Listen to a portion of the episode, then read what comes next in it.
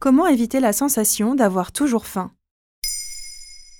Merci d'avoir posé la question.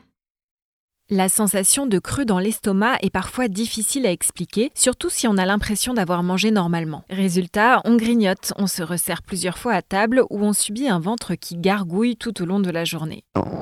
Les sensations de faim provoquent aussi des baisses d'énergie ou des difficultés à se concentrer. Plusieurs facteurs pourraient expliquer un manque de satiété, à commencer par un petit déjeuner bâclé. S'il n'a pas été pris ou s'il est trop sucré, il peut être la cause des fringales à venir. Virginie Balès, diététicienne nutritionniste à Paris, interrogée par Vital Food dans le numéro d'automne 2015, indique que la fabrication de dopamine dépend du petit déjeuner. Or, cette hormone, produite par le cerveau, sert notamment à contrôler la faim. En résumé, sauter le petit déjeuner réduit la quantité de dopamine et c'est la porte ouverte au grignotage. Mais moi, je n'ai pas faim le matin, par exemple. Dans tous les cas, il faut absolument éviter de sauter des repas car ça stimule l'appétit. Tu peux prendre ton petit déjeuner un peu plus tard, lorsque tu fais une pause dans ton travail par exemple.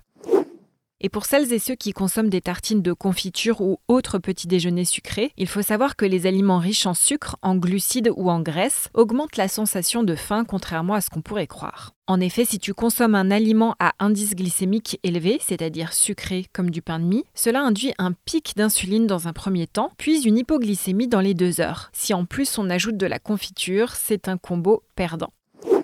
Alors on peut miser sur des céréales ou du pain complet, un œuf ou une tranche de jambon ou encore du fromage au petit déjeuner.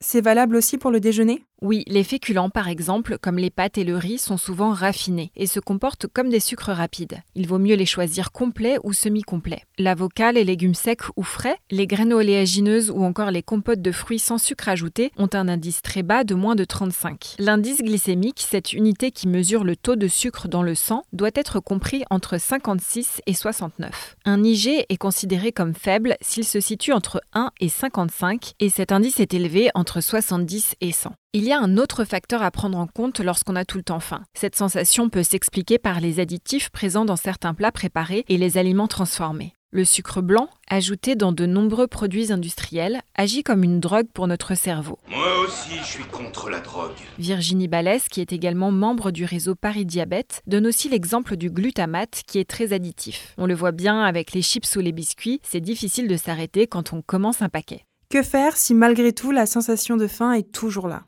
Un encas à l'heure du goûter n'est pas du tout interdit. Cette fois, c'est la bonne occasion pour consommer un bout de pain avec de la confiture ou avec un peu de chocolat. Cette collation permet d'une part de ne pas se jeter sur le dîner et d'autre part d'équilibrer les apports caloriques au cours de la journée. Reste l'aspect psychologique qui est aussi à prendre en compte. Le stress notamment influe beaucoup sur notre envie de grignoter ou notre envie de sucrer. C'est ce qu'on appelle la comfort food, le fait de chercher des aliments réconfortants. Dans ce cas, prends un petit temps pour essayer de distinguer pulsion versus vraie faim.